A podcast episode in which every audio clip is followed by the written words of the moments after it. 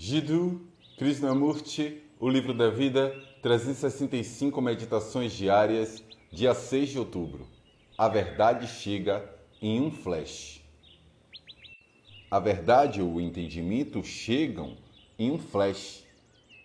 E esse flash não tem continuidade.